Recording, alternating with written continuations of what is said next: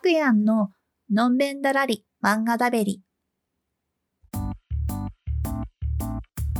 あくやんです。こんにちは。バレンタインデーから1ヶ月。昨日はホワイトデーでしたね。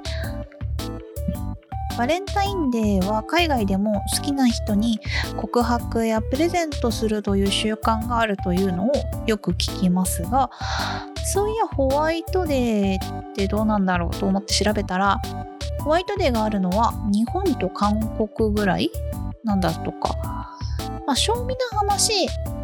告白の返事に1ヶ月も待つの辛くない？と思っちゃいますよね。もともとその恋人とかもともと夫婦だったら、まあ、そのプレゼントのお返しを1ヶ月後っていうのもまあ分かんなくはない。けど例えばだよ。そのバレンタインデーにきです。って告白したとして返事1ヶ月も待つの辛くない？か？いやうん、世の中にはもちろんそのね1ヶ月でも待つよ返事くれるならという人もいると思うんですけどまあ長くてもせめて1週間くらいで何らか答え出そうよって個人的には思ってしまうんですよね。1週間考えて出なかった答えが1ヶ月後に出るのか？っていう答えが出ないならその答えが出ないっていう答えを出すっていうのがいいんじゃないって思ってる派です。自分は割と短期なので、うん、兆候が苦手？だからっていうのもあるかもしれません。ご飯をその友達と食べに行った時とか、まあ、その何注文しようかなって悩むじゃないですか。昔からの友人がものすっごい注文するの悩むタイプなんですよね。何をそんなに悩んでることがあるんだって思ってもういっそ私が決めてやると思うんですけど、うん、もしくはもう2つとも頼めよって思っちゃうぐらいな雑な感じで私は思っちゃうんですけどね、うん、まあでもいつも最終的にどうするの？どうするの？って相談にのせかすことなくいや多分私はせかしてないと思うんですけどもしかしたらせかされてると思ってるかもしれないけど、まあ、せかすことなくどうする？って相談に乗りつつ決めてもらってます。ちなみに私は、うんまあ、メニュー悩むこともありますが最大悩んで30秒ぐらいですね。はい。というわけで今回紹介するのは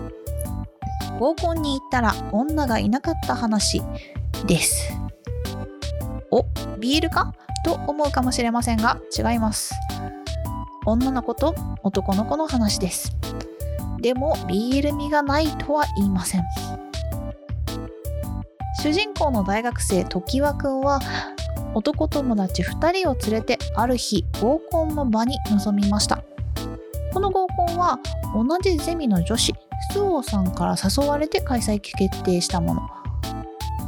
もうお店に着いたよと女子から連絡があり、まあ、いそいそと持ち合わせのお店に向かうとそこにはなんとも見目麗しい男性さんあれ？席間違えたと思って、まあ、ちょっとうろうろうろうろしたものの、まあ、お店の人曰く、まあ、間違いはないと。え？どういうこと？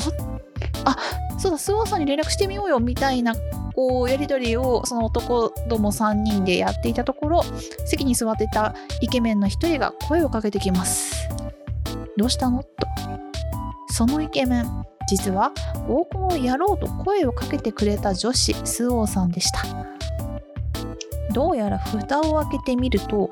なんとそのなんともイケメンな男性に見えた3人はダンスオーバーで働く女子3名でバイトが忙しくバタバタしていて、まあ、間に合わない、そのまま行っちゃえってことで、まあ、ダンスをしたまま合コンの席に来てしまったということです。そして巻き起こる。イケメンかっこ中身女子同士のイチャイチャやイケメン女子と普通面男子の青春ストーリー。というなんですかね。まあラブコメです。はい。この漫画お試しで1話無料で公開されていたのを見て、まあ、あまりにも絵も内容も好みすぎて、まあ、すぐ買いましたね。はい。あ今1巻だけなんですけどね出てるのが。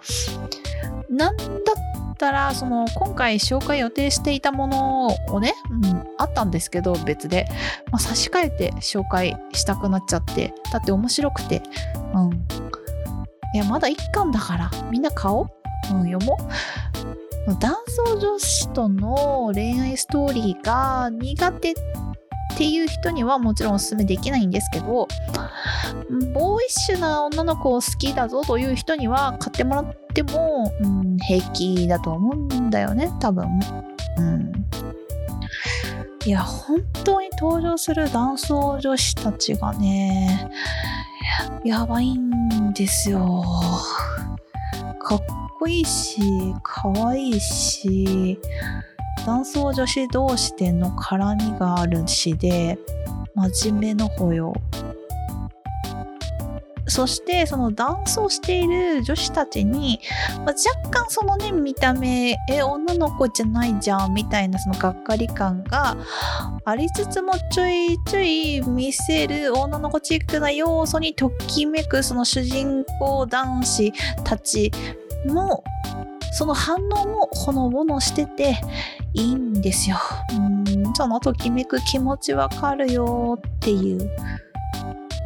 てかそう合コンで男装してきた話ならこの漫画1話で終わりじゃんって思うじゃん？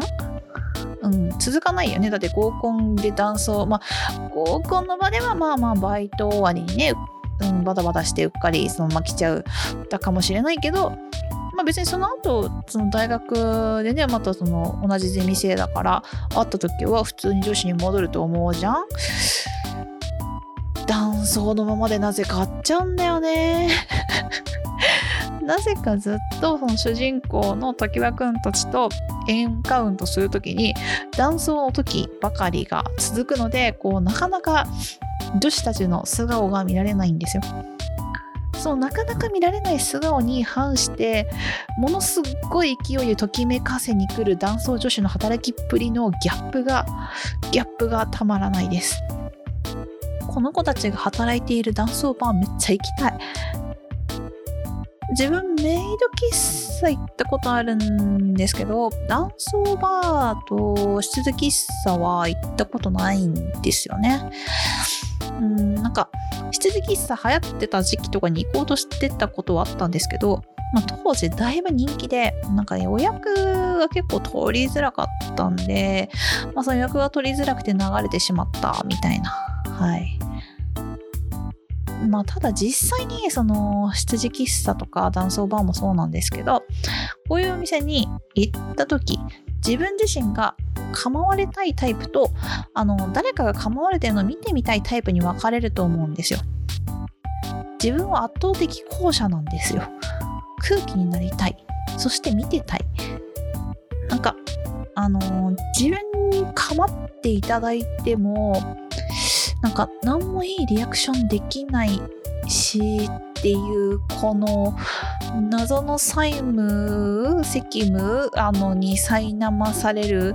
しあんと照れるのでなんかこっち構ってもらうよりキャストさん同士でキャッキャしてるところを眺めてられたら十分なんですよね。